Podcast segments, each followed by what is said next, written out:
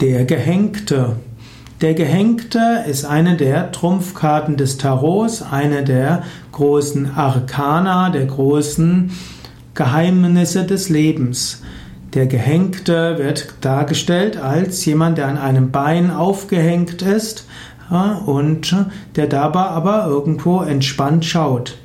Der Gehängte hat Ähnlichkeiten mit Wotan bzw. Odin in der germanischen Mythologie, der Göttervater, und dieser hat sich auch neun Tage lang aufhängen lassen an der Bergesche oder Weltenesche Yggdrasil, um die Weisheit zu bekommen.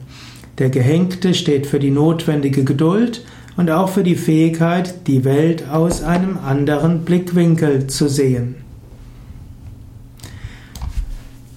Der Karte der Gehängte entspricht die Zahl 12, das Element Wasser und der hebräische Buchstabe Mem.